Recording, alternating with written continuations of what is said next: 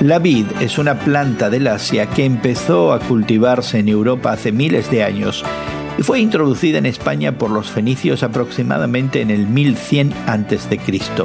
Tradicionalmente el cultivo de la vid ha estado principalmente vinculado a la producción de vino.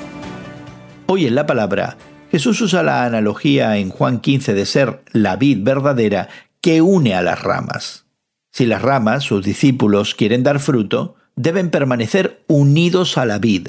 Dios, como el jardinero, nos poda y nos moldea a medida que crecemos en él. Alejar una rama de la vid es imposible, porque se moriría. Serían inútiles y no servirían más que para el fuego.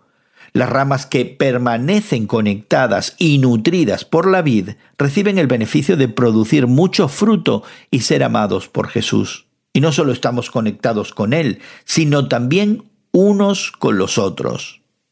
Así Jesús desafía a sus discípulos a permanecer en su amor al guardar sus mandamientos, y eso da como resultado el gozo que Dios ofrece.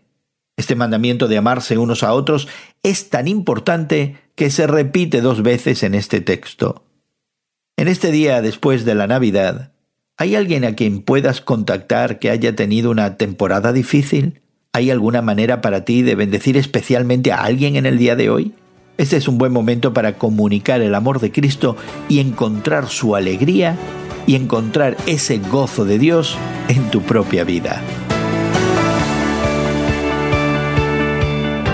Hoy en la Palabra es una nueva forma de estudiar la Biblia cada día. Encuentra Hoy en la Palabra en tu plataforma de podcast favorita. Más información en hoyenlapalabra.org.